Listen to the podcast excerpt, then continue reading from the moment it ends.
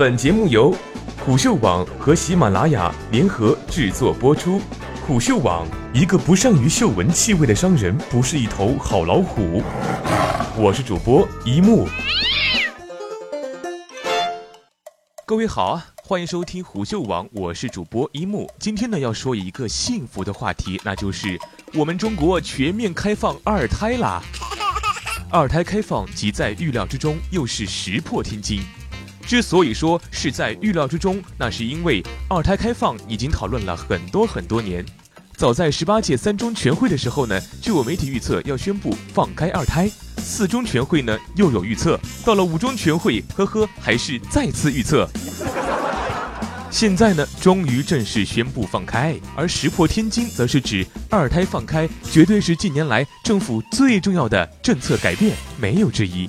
因为计划生育是基本国策，中国一共有六项基本国策，分别是计划生育、男女平等、环境保护、耕地保护、科教兴国和对外开放。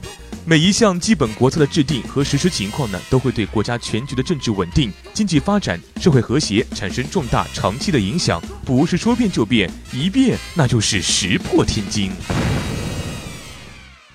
计划生育政策从一九八二年有明文规定以来，至今呢已经实行了三十三年，中间呢有小的变动，但开放二胎绝对是非常大的变动，影响深远。其实关于开放二胎的意义，比如人口断崖、生育权、国家竞争等等，大家呢都已经耳熟能详。多年的讨论使得二胎开放在思想上呢已经不再存在重大争议。现在应该考虑的是，为什么要在今年这个时候放开二胎呢？我认为可能主要有两种原因：一呢是高层认为时机已到，瓜熟蒂落，应该放开二胎了；二是应该有在经济上的考量。计划生育虽然是一项国策，但开放二胎绝对是一个刺激经济的重磅大招，KO 能产生种种利好的连锁反应，比如房地产业、教育业、儿童相关产业、医疗等等。如果说一般的经济刺激政策是炸弹，放开二胎应该就是王炸。需要用在关键时刻，这从侧面也可以看出中国经济的一些现状。那么，二胎对于中国未来的经济影响有多大呢？这一言难尽呐。我只知道，目前中国整个经济社会在下一代问题上呢，完全是围绕独生子女这一个核心构建，包括生育、教育、医疗、住宅、就业等等。二胎之后呢，这所有一切都要改变。你可以想想影响有多大。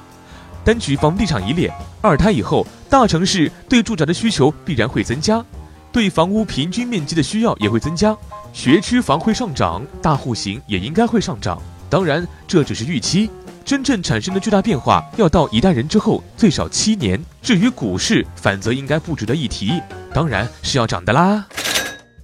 二胎如果引发新的婴儿潮，未来养老金断档问题也就迎刃而解了。尽管二胎放开，但是能否引发婴儿潮，现在还不知道。因为在之前的政策的逐渐松动过程中，想生二胎的人群相当一部分已经通过各种途径生了二胎了，剩下的则是不想生和想生而不能生的人群。后者呢，主要是指国家干部和公务员群体。二胎放开对这一人群是重大利好。由于计划生育的一票否决。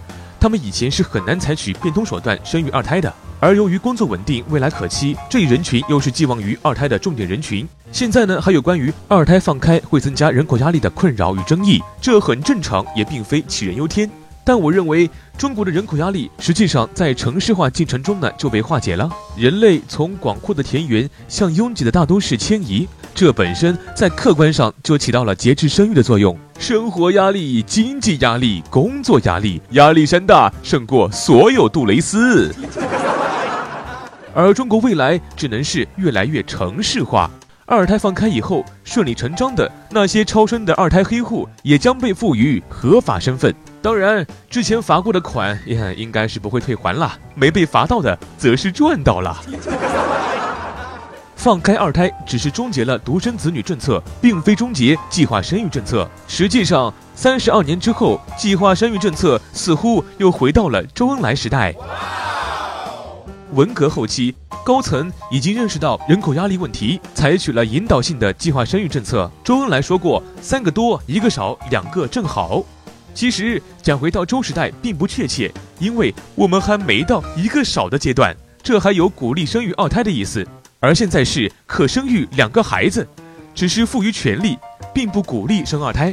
顺便说一句，在上世纪台湾也是实行计划生育的，比大陆要早一些。口号是两个孩子恰恰好，男孩女孩一样好。但随着生育率下降，口号变成了两个孩子很幸福，三个孩子更热闹。最后，我要公允的说一句，开放二胎，尽管直到今天才开放，但是依旧是德政，要为本届政府点赞。本期的虎嗅网干货分享到这里就结束了，我是一木，我们下期再会。